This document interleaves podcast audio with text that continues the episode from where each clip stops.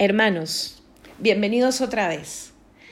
Entonces vamos con este audio extra, ¿vale? De eh, preparación para vivir la solemnidad del corazón de Jesús.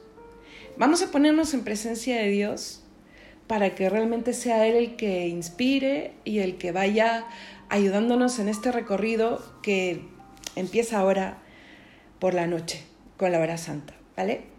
En el nombre del Padre, del Hijo y del Espíritu Santo. Amén.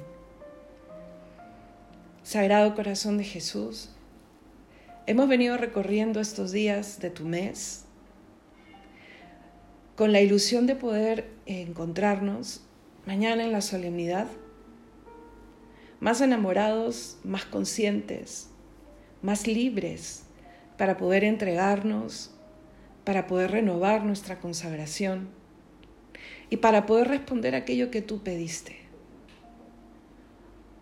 Queremos celebrar con ilusión, con recogimiento eh, y hacer también una profesión de fe delante de la iglesia,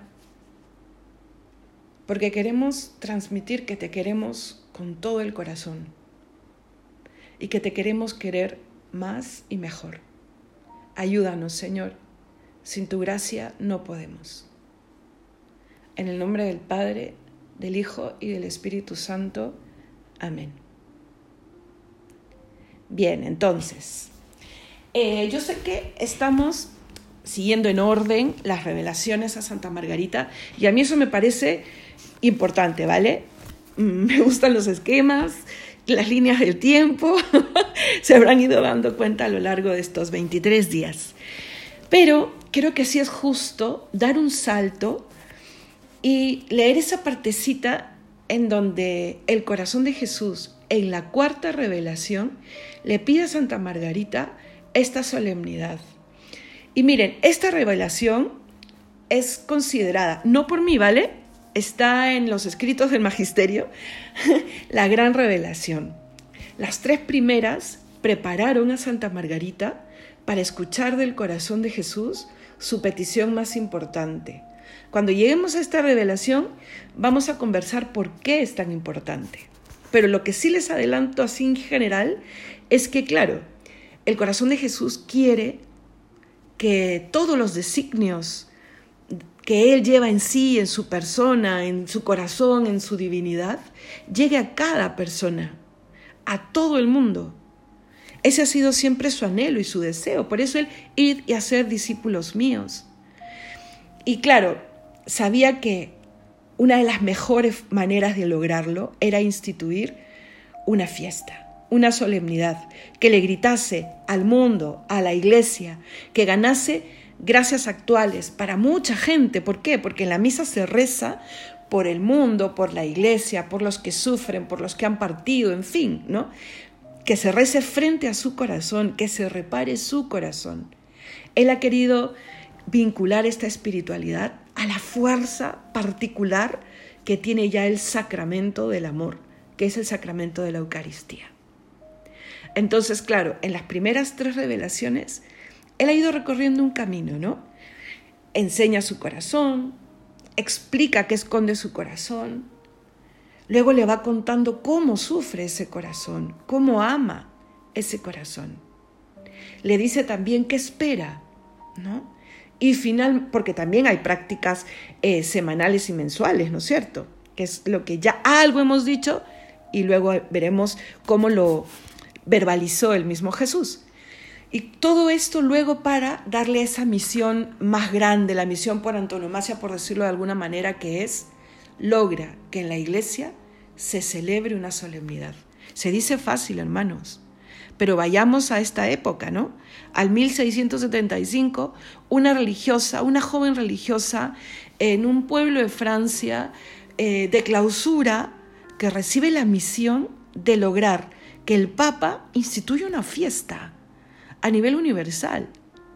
Solo Dios sabía cómo lo iba a lograr, ¿vale? Ya lo veremos. Pero lo que les dije, les quiero leer cómo le pide a Santa Margarita esta fiesta. Le habla primero de aquello que le hace sufrir tanto. Lo hemos dicho ya de varias maneras, o sea, él lo ha dicho ya de varias maneras en las revelaciones anteriores.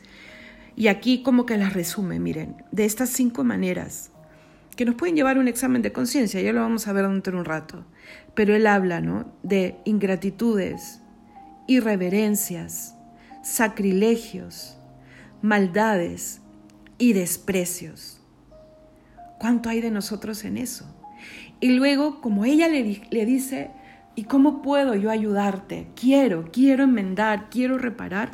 Ahí le dice, cito, por eso te pido que el viernes siguiente a la octava del corpus se, sea dedicado a una fiesta particular para honrar mi corazón, comulgando y reparando su honor con un acto de desagravio para reparar las injusticias que he recibido estando expuesto en los altares yo te prometo también que mi corazón se dilatará para derramar abundantemente las influencias de su divino amor sobre los que así le honren y sobre quienes lo procuren.